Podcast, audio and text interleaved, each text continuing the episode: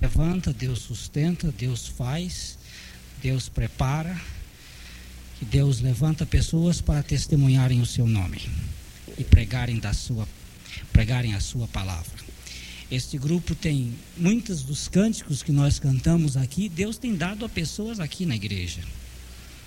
Cânticos que têm vindo de uma revelação pessoal de pessoas com Cristo experimentando uma real experiência de libertação. A obra de Deus é boa porque não, não bate trombeta. Ela vem na surdina, é o fermento lançado em três medidas de farinha e que vai fermentando a massa. Vamos abrir a palavra de Deus no capítulo 25 de Mateus.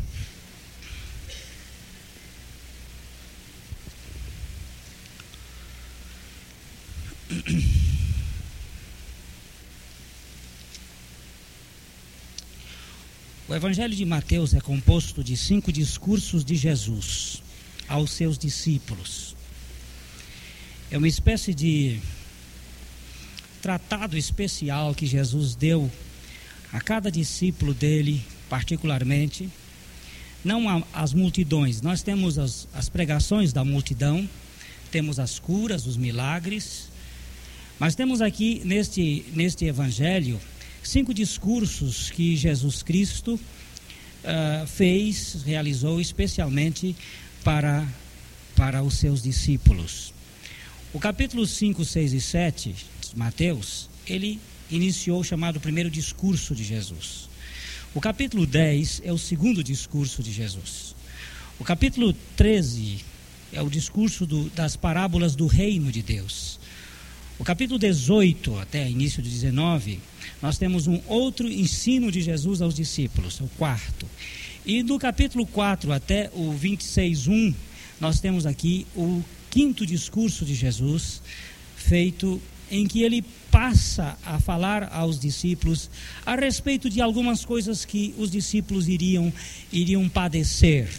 Ele fala dos princípios das dores, da grande tribulação, do problema da vigilância ele fala a respeito da, do reino de Deus semelhante às dez virgens, mostrando como as pessoas deveriam estar preparadas para a volta do reino de Deus. E o Senhor Jesus Cristo também fala a respeito da vida eterna e do castigo eterno. Vamos olhar aqui a partir do versículo 31 de Mateus 25.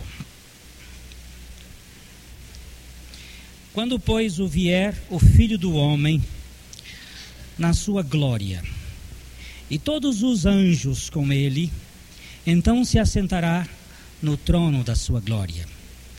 E diante dele serão reunidos todas as nações, e ele separará uns dos outros, como o pastor separa as ovelhas dos cabritos.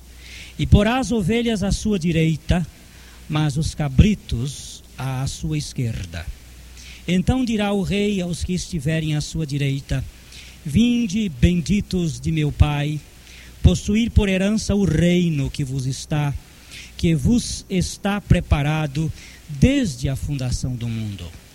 Porque tive fome e me destes de comer, tive sede e me destes de beber, era forasteiro e me acolhestes, estava nu e me vestistes adoeci e visitastes, estava na prisão e fostes ver-me.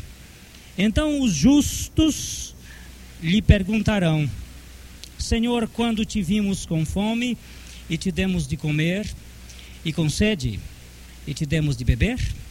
Quando te vimos forasteiro e te acolhemos, ou nu e te vestimos? Quando te vimos enfermo ou na prisão e fomos visitar-te, e respondendo-lhes,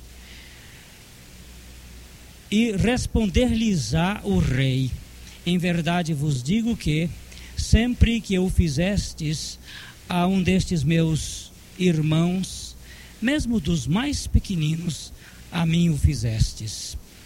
Então dirá também aos que estiverem à sua esquerda: Apartai-vos de mim, malditos para o fogo eterno, preparado para o diabo e os seus anjos. Porque tive fome e não me destes de comer. Tive sede e não me destes de beber. Era forasteiro e não me acolhestes. Estava nu e não me vestistes. Enfermo e na prisão e não me visitastes.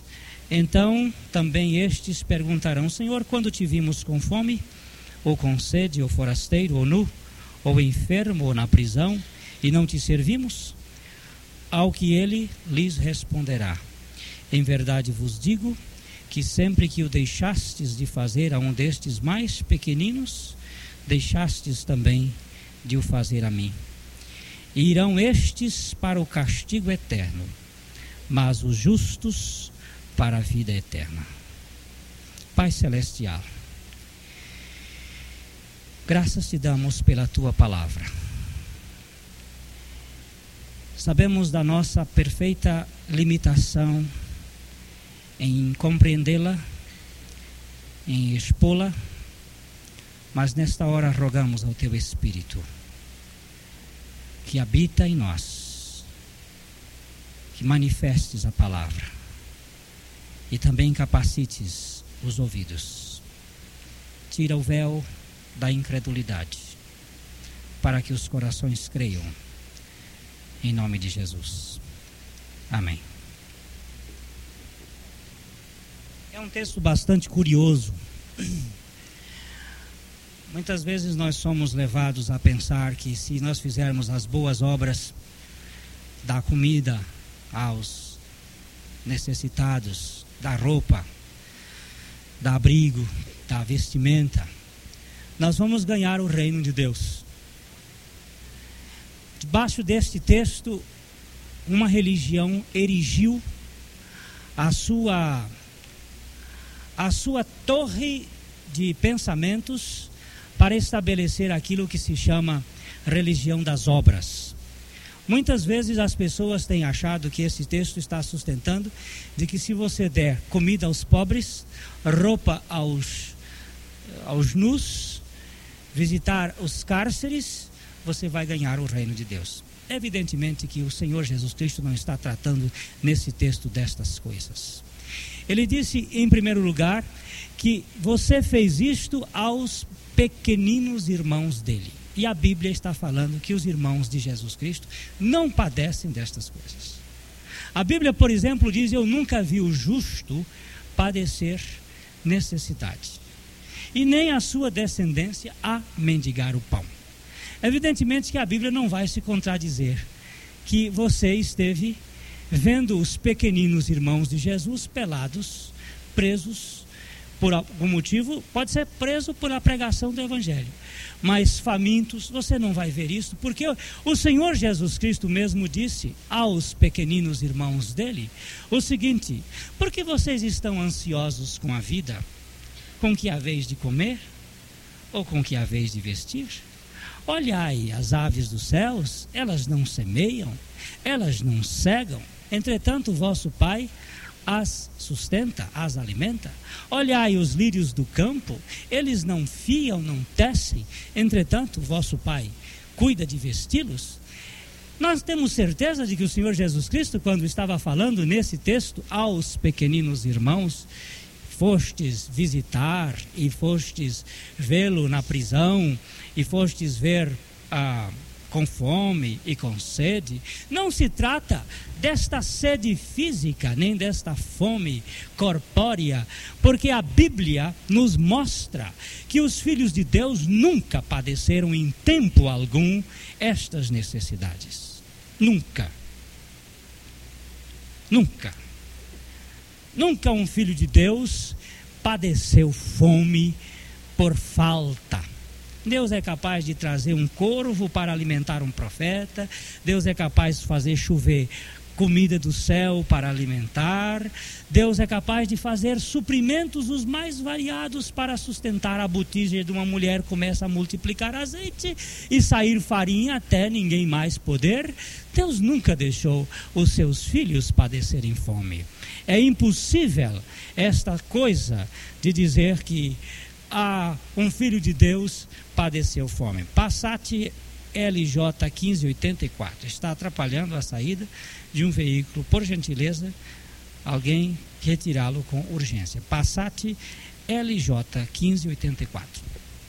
Depois de tirar o Passat, vamos continuar olhando como é que se tira esses problemas que vão chegar, é, levar o indivíduo para o reino de Deus, porque estes são mais importantes. O Passat que atrapalhou o carro que quer sair, pode daqui a pouco tirar e ir embora. Mas quem atrapalha alguém para entrar no reino de Deus é um negócio muito sério. Então vamos cuidar de ver o que Jesus Cristo está falando aqui. E a Bíblia então nos chama a atenção que haverá uma necessidade de examinar como é que essas pessoas vão herdar o reino de Deus. Então disse o rei aos que estiverem à sua direita: Vinde, benditos de meu Pai, possuir por herança o reino que vos está preparado desde a fundação do mundo. Este reino é o lugar onde os filhos de Deus vão morar. Estes filhos de Deus, evidentemente, não são estes que estão cuidando simplesmente dos aspectos externos das pessoas, como comida e roupa. Quando a Bíblia fala desta alimentação, ela está falando daquela alimentação de que bem-aventurados são aqueles que têm fome e sede de justiça, porque eles serão fartos. O Deus que está falando aqui sobre alimentar é alimentar as pessoas desta fome que é a maior fome, a fome da justiça.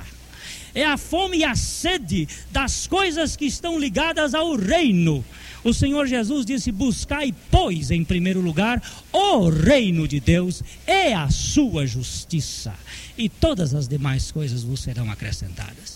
O dar o prato de comida a um faminto é um ato humanitário extremamente digno, mas isso não leva ninguém ao reino de Deus. Isso aí não é o campo de levar alguém para o reino de Deus. Ninguém vai chegar no reino de Deus porque deixou de dar um prato de comida a alguém. Evidentemente que os filhos do reino são bondosos. São pessoas que vão, dentro do espírito de caridade, de cuidar dos necessitados, de amparar os fracos, de fazer albergues para ajeitar os velhos, de cuidar das crianças. Mas este não é o caminho. Esta fome, esta sede, esta nudez, esta prisão, tratam-se de coisas muito mais profundas do que nós estamos tratando na periferia. São as coisas ligadas ao próprio reino. E certamente Deus vai nos dar tempo suficiente durante algum período aqui na comunidade, nos cultos noturnos, para nós estarmos tratando dessas verdades ligadas ao reino, a como pertencer a este reino, o que significa este reino de Deus que o Senhor Jesus Cristo está dizendo: Vinde benditos de meu Pai, possuir por herança o reino que vos está sendo preparado, o que vos está preparado desde a fundação do mundo. E o Senhor Jesus Cristo está dizendo: apartai Apartai-vos, malditos, para o fogo eterno, preparado para o diabo e os seus anjos. Esse fogo eterno não foi preparado para o homem. O homem não foi preparado para morar no inferno. O homem foi preparado para morar no reino de Deus. O inferno é um absurdo, é um contrassenso no plano divino. O inferno não foi preparado para que homens morassem nele, mas sim o diabo e os seus anjos na rebelião. Agora, o reino de Deus é o lugar onde irão habitar as pessoas, tanto no futuro quanto no presente. Nós vamos olhar, em primeiro lugar, é, a vida deste reino já no presente, na, no interior das pessoas. Em primeiro lugar, nós precisamos definir o que é reino de Deus. Eu vou pedir o Barba, ele vai nos servir de acólito hoje na leitura dos textos, porque nós estamos com uma certa dificuldade na gravação dos, dos, do material. É, em breve nós faremos uma, algumas mudanças, porque todas as mensagens estão sendo gravadas.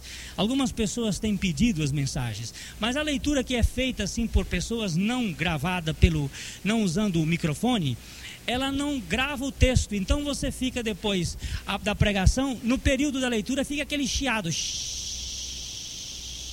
Quem está ouvindo no, no, no, carro, que vai viajando, vai ouvindo, não pega o texto e fica sem saber o que o texto está dizendo.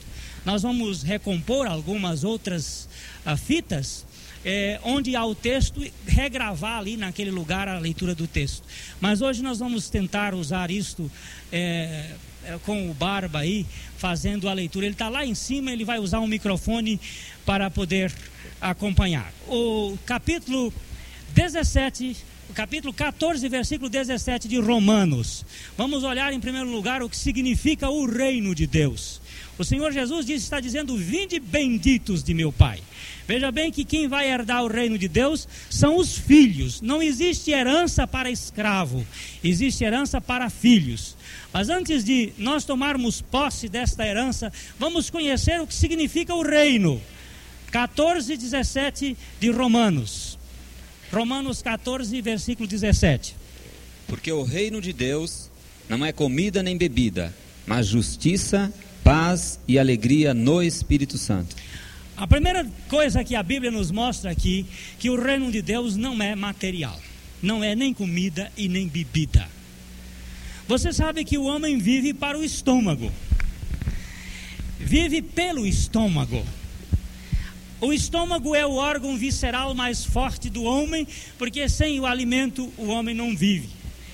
Olha aqui, você está vendo que quando ele está dizendo lá, porque eu tive fome e me deste de comer. Ora, se o reino de Deus não é comida nem bebida, Deus não está, evidentemente, se preocupando tanto com esta comida material, porque esta há em abundância no mundo. O que falta para as pessoas poderem comer com fartura é justiça.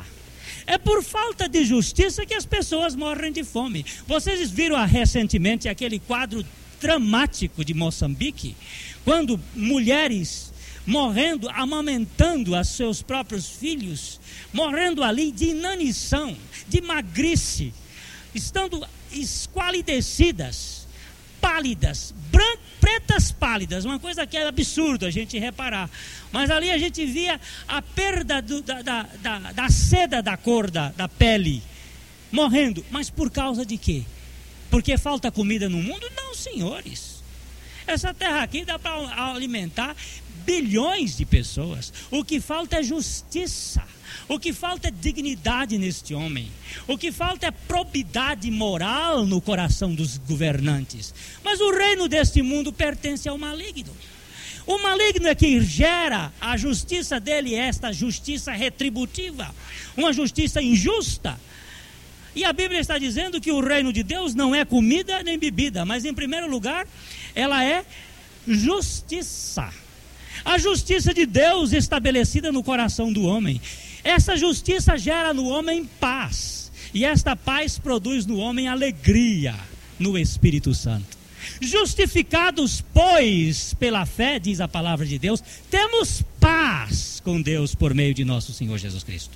Esta, esta justiça que Deus não simplesmente atribui ao homem, mas ele impõe imputa ao homem, ele coloca a sua justiça no homem. Não é fazer de uma lata de lixo um tonel de se colocar sorvete.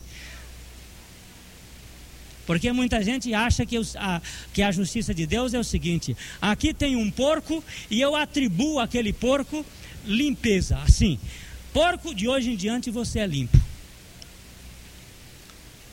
Isso é que muita gente pensa que fazer justo uma pessoa é declarar esta pessoa justa.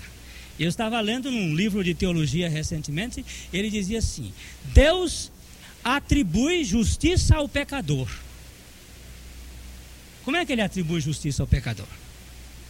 Aí ele dizia: chamando o pecador pela sua justiça. Não, senhor. A Bíblia não considera este assunto.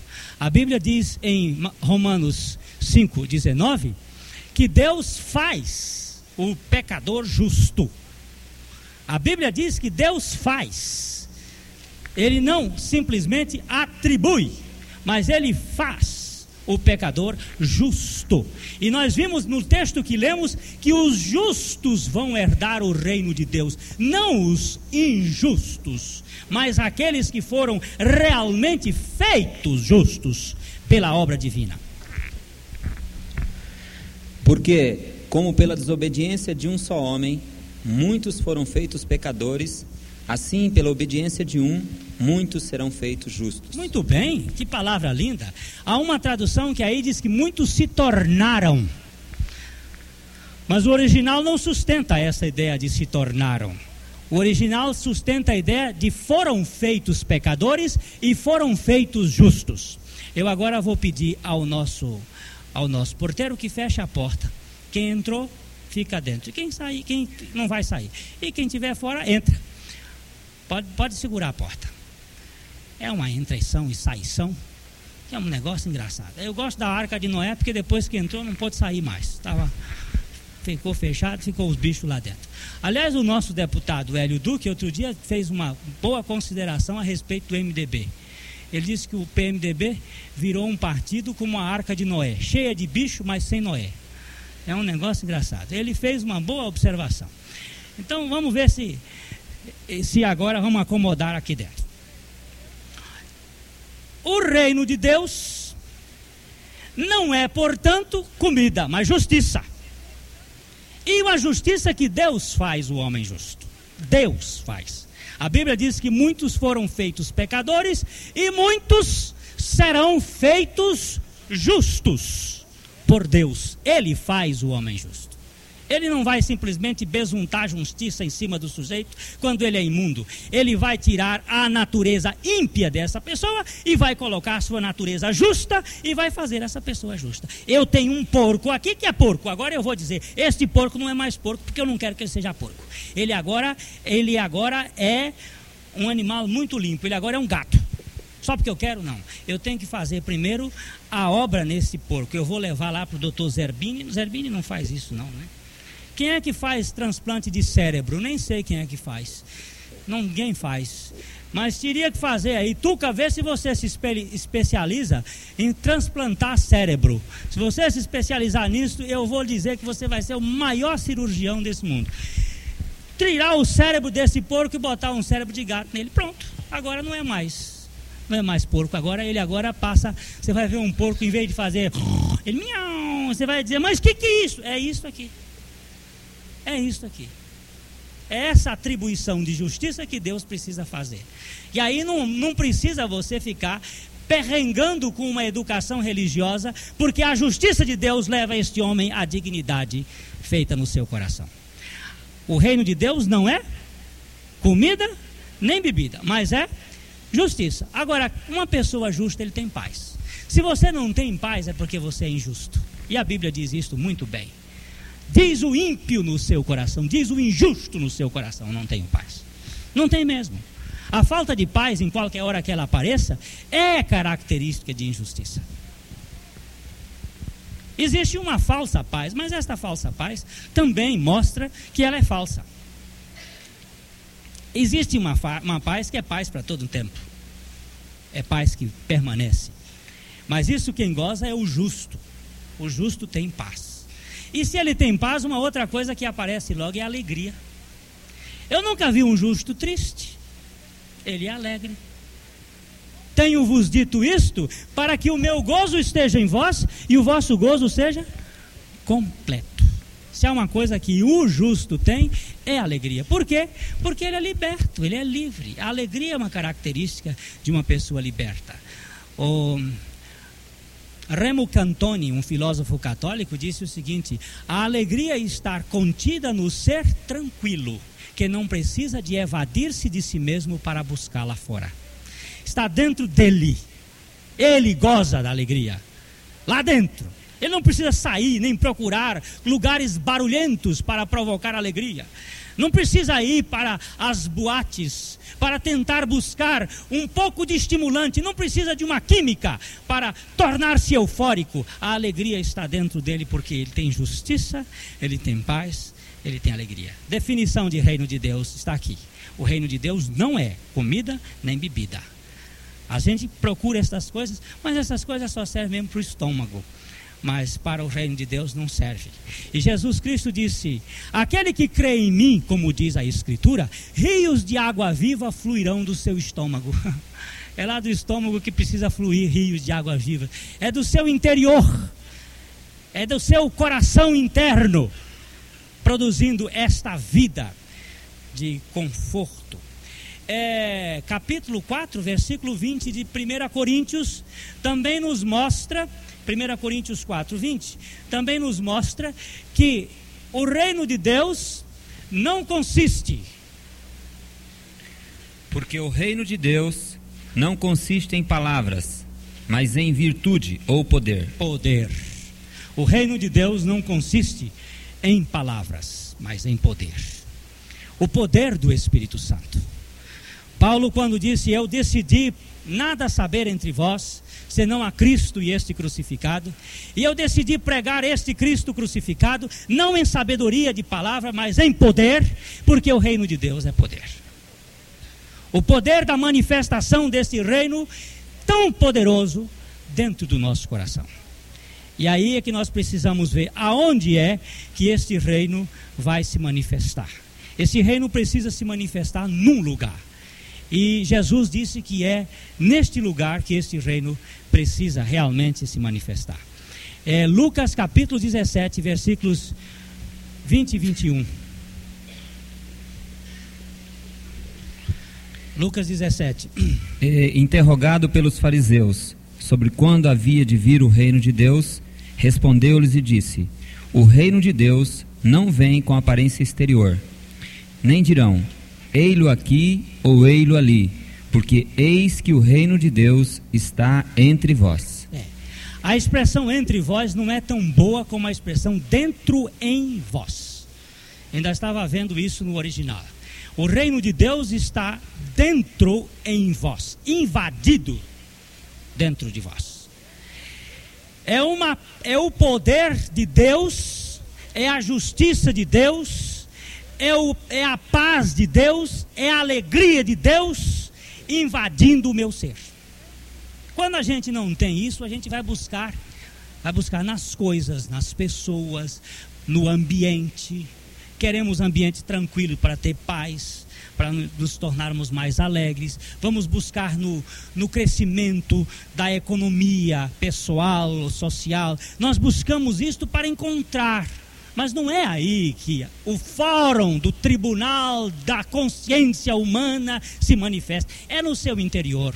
A maior guerra que se trava no homem é a guerra do seu coração, é o conflito interno, é aquilo que o apóstolo Paulo dizia: o bem que eu quero fazer, eu não faço, mas o mal que eu não quero, esse eu pratico. E quando é que ele disse isto? Quando vivíamos segundo a carne, as paixões postas em realce pela lei operavam em nossos membros, a tal ponto de dividir o homem, de fazer o homem um ser partido, esquizofrênico, a, a tal ponto deste homem viver num grande conflito entre bem e mal. Ele quer fazer o bem, mas não consegue. E o mal que ele não quer, este ele pratica. Esta é a atitude divisionista que impede o homem gozar desta paz interna, desta paz permanente. Uma vez, quando eu pude, pela misericórdia de Deus, crer na palavra, que esta velha natureza desgraçada, conflitante, tinha sido crucificada com Cristo, a paz invadiu o meu ser. A paz esta paz que transcende. Não significa que nós não temos aflições neste mundo. No mundo tereis aflições, vocês cantaram tão bonito. Mas não é a aflição do mundo que trabalha com o problema, é a aflição no coração. É a aflição lá dentro de nós é que é o problema. É esta angústia interna, é esta ansiedade. Esta semana eu estava conversando com uma senhora que é fóbica, ela tem uma fobia generalizada por ficar sozinha. Eu disse: sabe por que, que a senhora tem esta fobia? Porque não há paz no seu coração. Gente tem medo de ficar. Essa falta de convicção leva o indivíduo a uma situação realmente muito difícil. A, a Bíblia mostra então que o indivíduo, para, para ter esse reino de Deus, ele precisa estar dentro de nós, no nosso interior, no nosso, no nosso coração. O reino de Deus estará dentro em vós. Agora, como é que uma pessoa pode entrar no reino de Deus? Como é que ela pode entrar no reino de Deus? Viu? O, O Zé Luiz já está respondendo ali, nascendo de novo. Nascendo de novo. E foi isso que Jesus Cristo disse em João 3, 5 e 6. Não é? Jesus respondeu: Na verdade, na verdade te digo, que aquele que não nascer da água e do espírito não pode entrar no reino de Deus. O que é nascido da carne é carne, e o que é nascido do espírito é espírito. É, Jesus disse que não pode entrar no reino de Deus se alguém não nascer de novo. Há uma coisa que sempre me impressionou quando Jesus disse assim: Olha, as prostitutas e os publicanos precedem os filhos do reino no reino de Deus. Por quê? Disse ele. Porque as prostitutas e os publicanos creram na justiça da palavra, enquanto os outros procuraram atribuir a sua própria justiça. É engraçado isso, né? Ontem eu vinha, eu fui levar o Amarildo em casa, já onze e meia da noite, e quando eu voltava ali na, na perto da, eu não sei como é o nome daquela rua, Acre, não, não, aquela que vai para lá, Rio, Rio Grande do Norte, tinha uma porção de travestis ali. Olhando aqueles travestis, todos travestidos daquele jeito, fiquei pensando assim: meu Deus, só uma obra profunda para erradicar deste ser humano tão abjeto. Um frio louco com as canelas de fora, as pernas feias daquele jeito, mas de fora se expondo daquele jeito. É, é muita, é muita, muita fealdade do coração, não é do, da pessoa externa, não. Eu fiquei olhando para ele dizendo, paizinho, tem misericórdia deste povo. Tem misericórdia. Eu sei que Sodoma e Gomorra não mereceu misericórdia, tinha que ser destruída e queimada. O homem chega a um determinado ponto de depravação que nem a justiça de Deus pode fazer mais nada. O único jeito é o fogo. Quanto o fogo, não só o fogo de enxofre da terra, mas o fogo de enxofre do inferno. Porque a depravação é demais. E às vezes a gente tem que considerar, como Billy Graham disse a respeito dos Estados Unidos: se Deus não julgar essa nação, ele vai ter que pedir desculpas a Sodoma e Gomorra. Isso ele disse há algum tempo atrás, numa pregação lá nos Estados Unidos. E o Brasil não está atrás, não. Não está atrás. Mas acontece que é preciso que este reino se estabeleça dentro do indivíduo, e para que ele se estabeleça, é preciso que a pessoa nasça de novo é preciso que ele nasça outra vez. E para que ele nasça de novo, é preciso que ele morra. Sem que haja a morte da velha natureza, não pode existir regeneração. Regeneração é primeiro morrendo e depois ressuscitando. E Cristo já providenciou isto. Na cruz, quando ele nos atraiu e nos fez morrer juntamente com ele. E na ressurreição, quando ele nos deu a nova vida. A sua fé pode se estabelecer nisso aqui. Quando o Marcelo declarou ali que ele foi liberto da, da, da droga e a de ó, o ex-viciado, mas ele continuou ex-viciado aqui dentro da igreja e indo para o inferno. Ele me disse isto. Eu estava dentro da igreja, eu estava indo para o inferno, porque a minha natureza não foi tocada. Eu fui apenas liberto da periferia de um fato que me, me consumia a vida física, mas a minha vida espiritual estava consumida pela minha natureza espiritual depravada. Mas Deus me fez crer que eu estava crucificado naquela cruz.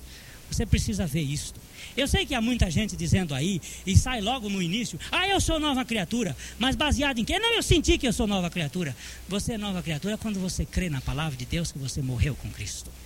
E você crê e continua crendo, porque essa fé que, que você crê aqui, daqui a pouco não crê mais, isso não é fé coisa nenhuma, isso é sentimento. Fé é uma coisa que aparece e não desaparece mais ela é eterna, porque ela provém de Deus. E tudo que provém de Deus vem. Até eterna no sentido de que enquanto nós vivemos aqui na terra, vamos precisar dela. Agora veja, veja bem. Veja bem. E se não nascer de novo? Para onde é que vai? Não entra no reino de Deus. Então vamos ver uma lista rápida. Nós vamos ver três listas, pelo menos, que eu estou me lembrando aqui, eu não tenho nada anotado, não. Eu estou lembrando das listas. Se eu tivesse aqui copiado, eu ia ver mais. Mas vamos começar. Vamos começar com 1 Coríntios Barbas 6, 9 e 10. Esta primeira lista de pessoas que não vão entrar no reino de Deus. Presta atenção se você se encontra em algum desses pedaços aí. Porque quando eu li isto há alguns anos atrás, eu me encontrava em vários. Havia diagnóstico aí para mim em vários lugares. Não sabeis que os injustos não hão de herdar o reino de Deus? Não erreis, nem os devassos, nem os idólatras, nem os adúlteros, nem os efeminados, nem os sodomitas, nem os ladrões, nem os avarentos, nem os bêbados, nem os maldizentes, nem os roubadores herdarão o reino de Deus. É. Aí tem uma lista bem grande, não é? Alguém diz, ah, eu não sou ladrão. Que bom, né? Eu também gosto. Posso confiar alguns, alguns bens a você. Mas eu não posso garantir que eu não sou maldizente. Que eu não sou fofoqueiro. Que eu não gosto de uma fofoquinha. Eu não posso garantir isso. Pois se não garante, não entra no reino de Deus. Porque a Bíblia não pode mentir. Os maldizentes não entram. Ah, eu não sou sodomita. Eu não sou sodomita, não sou habitante de Sodoma. E nem, e nem sou efeminado. Sim, mas. Mas eu gosto de uma pinguinha que. Né, aquilo me dá um, um gosto. Nem, nem, pode, nem posso ser um grande embriagado, mas um bêbado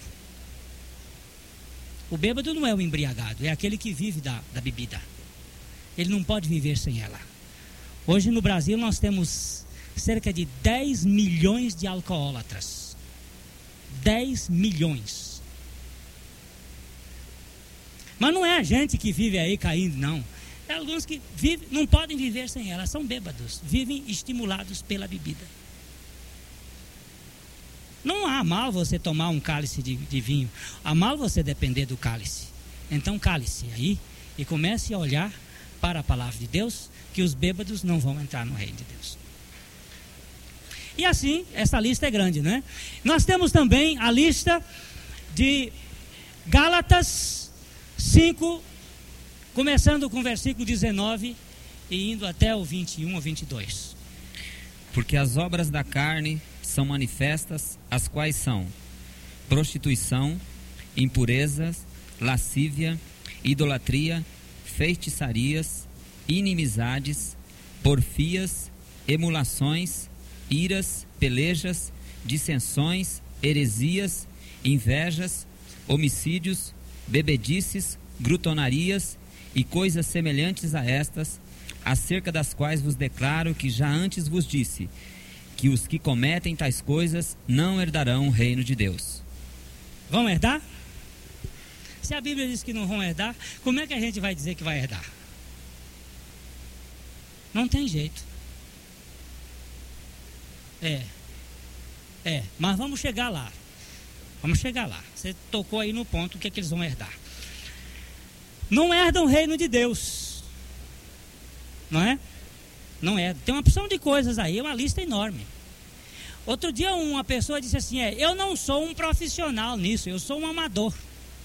Eu achei muita graça que acharam até uma ideia para dizer: não, eu não sou um adulto profissional, mas de vez em quando eu jogo minha bolinha. Eu sou um amador. Olha, a Bíblia diz que é o que pratica, mas não é praticar. Não, praticou uma vez é praticante. Cesteiro que fez um cesto, faz um cesto. Então é preciso que Deus faça uma obra em nós.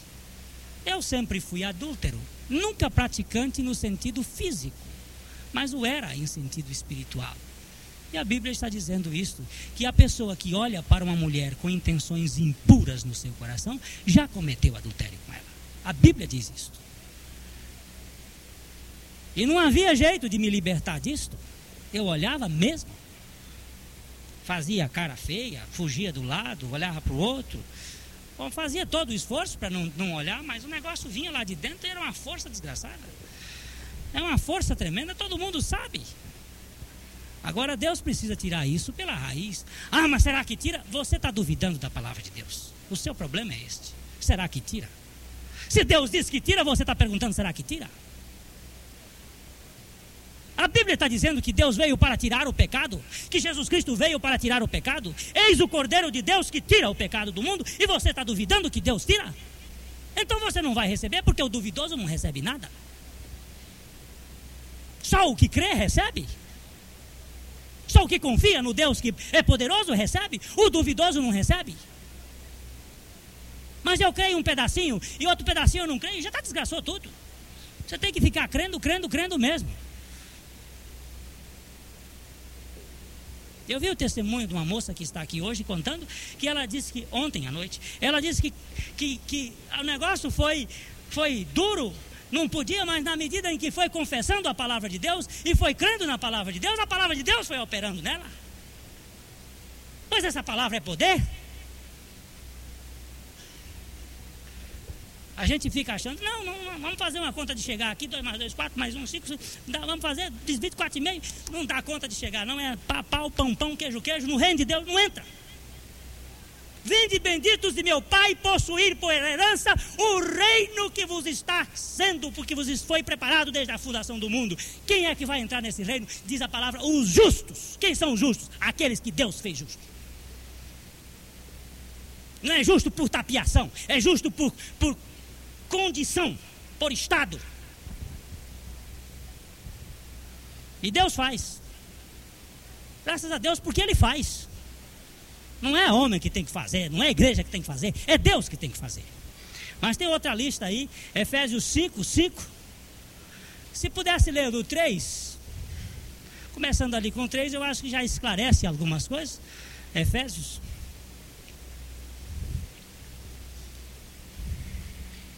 Mas a prostituição e toda a impureza ou avareza nem ainda se nomeia entre vós como convém a santos, nem torpezas, nem parvoices, nem chocarrices, que não convém, mas antes ações de graças. Porque bem sabeis isto, que nenhum fornicário ou impuro ou avarento, o qual é idólatra, tem herança no reino de Deus. Não tem. A gente vê aí que até, até chocarrice entra nesse meio aí. Você sabe o que é chocarrice? É galinha choca. É pessoa que fica falando a mesma coisa o dia todo na casa. São essas pessoas que ficam tão ansiosas e tão preocupadas elas não conseguem louvar, ficam o tempo todinho falando mal e xingando e reclamando e resmungando e murmurando que a palavra murmurar é essa palavra certa aí. Chocarrice. Não, não sabe falar outra coisa, fica o tempo todinho naquela mesma coisa. O disco pegou e fica ali. Chocarrenta. Aí diz a Bíblia, esses também não vão entrar, entrar, no reino de Deus. Porque chega lá no reino de Deus, como é que vai fazer? Aí começa a implicar com um, começa a implicar com outro, daqui a pouco o reino de Deus virou reino do diabo. Não é? Não acabou, acabou tudo. Então Deus tem que tirar tudo isso para poder entrar no reino dele. E o último texto que nós vamos ler, o Zé Luiz já pré-anunciou, que é Apocalipse capítulo 21, versículo 8. Mas quanto aos tímidos e aos que não confiam em Jesus Cristo, e aos abomináveis, e aos homicidas, e aos fornicários, e aos feiticeiros, e aos idólatras, e a todos os mentirosos. A sua parte será no lago que arde com fogo e enxofre, o que é a segunda morte. Eles não vão herdar o reino de Deus, mas vão herdar o quê? O lago de enxofre. Agora veja bem aí que o Barba botou uma expressão muito. Os que não confiam em Jesus Cristo. Que coisa linda, né?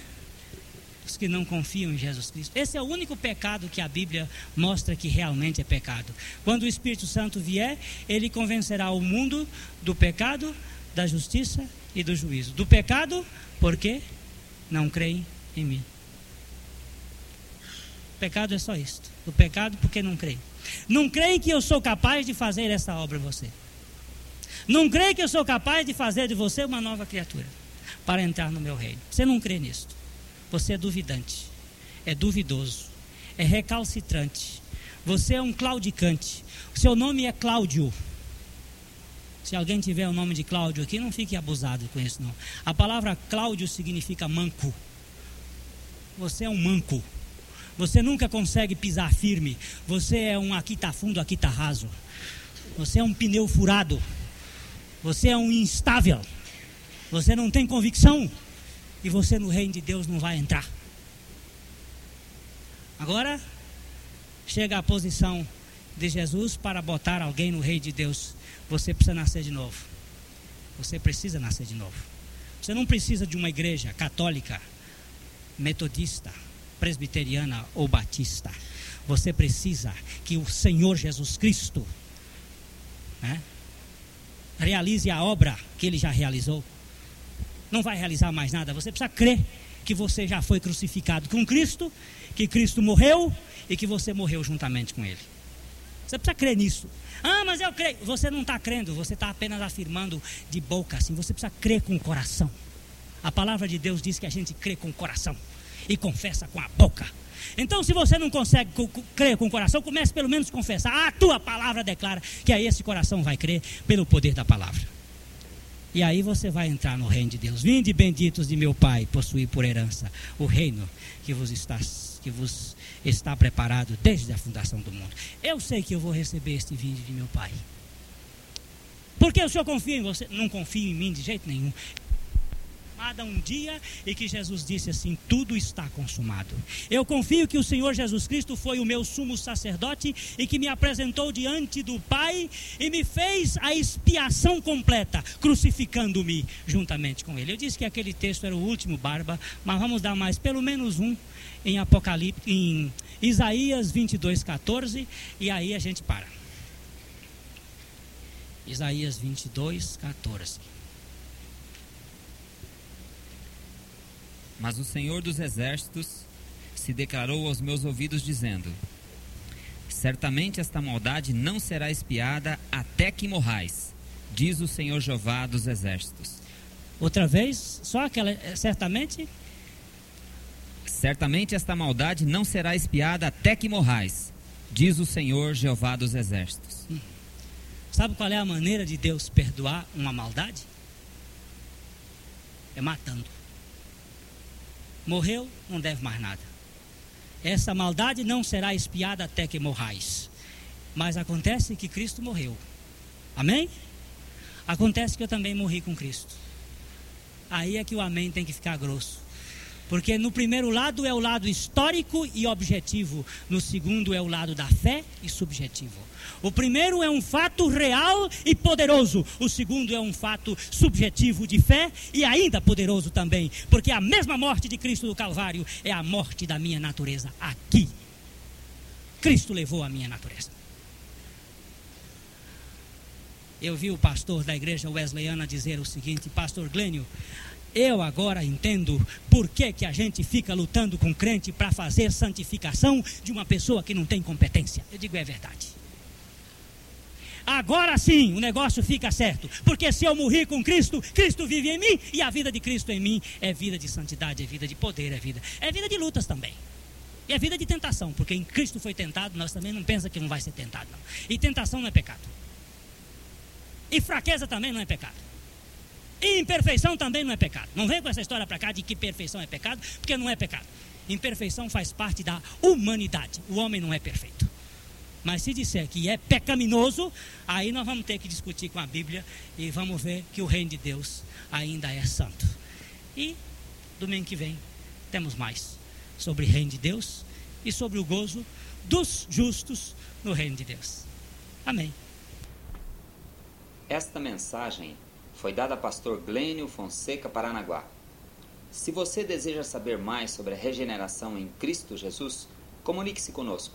O nosso telefone é 22 30 37 ou pelo nosso endereço, Avenida Paraná, 76A, Londrina, Paraná.